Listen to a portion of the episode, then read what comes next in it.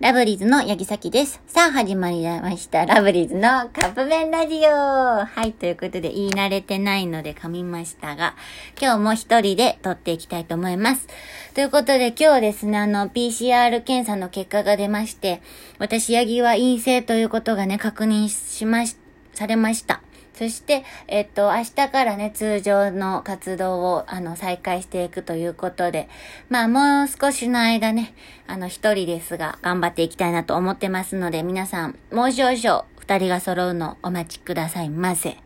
はい、ということで、えー、お便り読みます。うんと、えー、宮本さん、えー、さきちゃんソロラジオトークお疲れ様です。せっかくなので、マネージャー久保さんとの仲良しエピソード教えてくださいということなんですけども、あのー、まあ、このね、あの、コロナどうかなってなってからは、あの、ずっと、その、お家に、まあ、言うたらいないとダメじゃないですか。だから、あのー、まあ、お家にずっといたわけなんですけども、もうなんせ、することがなくってですね。んでも、一人で寂しいし、どうしようっていう思ってたんですけども、まあ、それは、あの、マネージャーの久保さんも一緒で、ということで、じゃあ電話しましょうってなって あのー、ほんまにね、一日中電話してるかも。お風呂以外かな。もう永遠に電話つないで何かしてるって感じかな。なんかもうほんまに、あのー、まあ、友達とかではちょっと違うんやけど、年齢もまんま離れてるしさ、友達って感じじゃないかもやけど、友達って感じなぐらい仲良しやから、ほんまに何も言ったら気も使わへんから、今日も、あのー、お互いでね、あのー、カレーを作ろうってことで。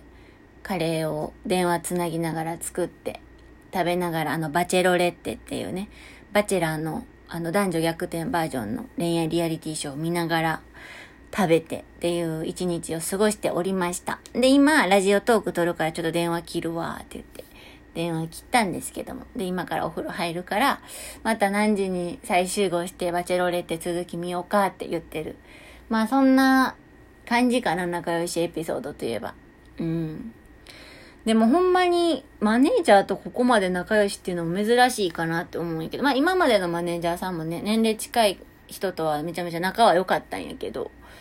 まあでもすごい、あの、プライベートとかもよく一緒にいるから、それくらい仲はいいかなって、りおちゃんがいつも、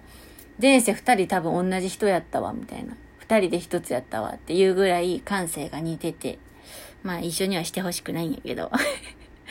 って感じで、それくらいね、まあ仲良しなので。まあちょっとの間ね、まだ一人なので、あの、マネージャーにはお世話になろうかなと思っております。そう。で、また配信とかも再開していいみたいなので、どこかで配信できたらなと思うので、ツイッターとかね、インスタとか見といてくださいね。告知しますので。はい。ということで今日も、あの、聞いてくださってありがとうございましたじゃないわ。なんだっけ。えっと、えっと、あ、それではカップ麺、あです。それではそろそろカップ麺が出来上がる頃ですね。それでは、いただきます。